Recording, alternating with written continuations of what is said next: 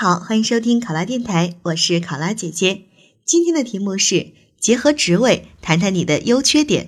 这样的问题要注意的是，首先一点需要结合我们所报考的岗位，看这个岗位有什么特殊的要求。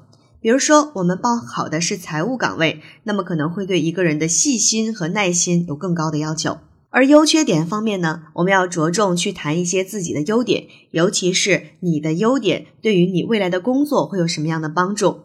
至于缺点的部分，也不能够不说，肯定要说。但是说了之后，你的缺点不能够是致命的、无法改正的。比如你不能说我这个人特别懒，叫我干什么我都不愿意干，或者说我这个人特别不爱学习，一点都不思进取，那考官就会觉得你是来干嘛的呢？对吧？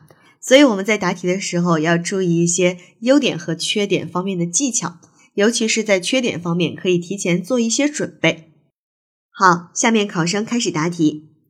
我们常说人贵在有自知之明，如果想要成为一名合格的公职人员，我们首先必须要很好的去认识自己，认清自己，因为能够认识自己，才是我们去认识社会和管理好社会事务的一个前提。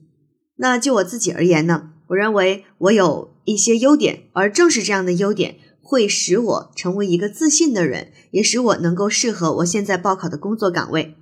总的来说，我觉得我的优点主要存在在以下几个方面：一，第一，我拥有一个乐观的心态，还有呢，坚定的意志力。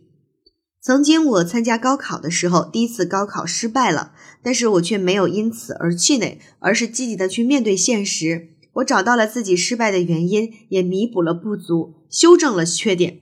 就是凭着我这种坚强的意志，刻苦学习。那在第二年，我是取得了一个很好的成绩，也考入到了我理想当中的大学。第二，我还具备比较好的人际沟通能力。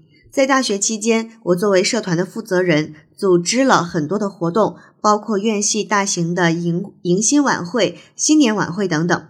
那在同学的帮助和协调下呢，我们的晚会是受到了大家的好评，不管是领导还是同学都非常喜欢。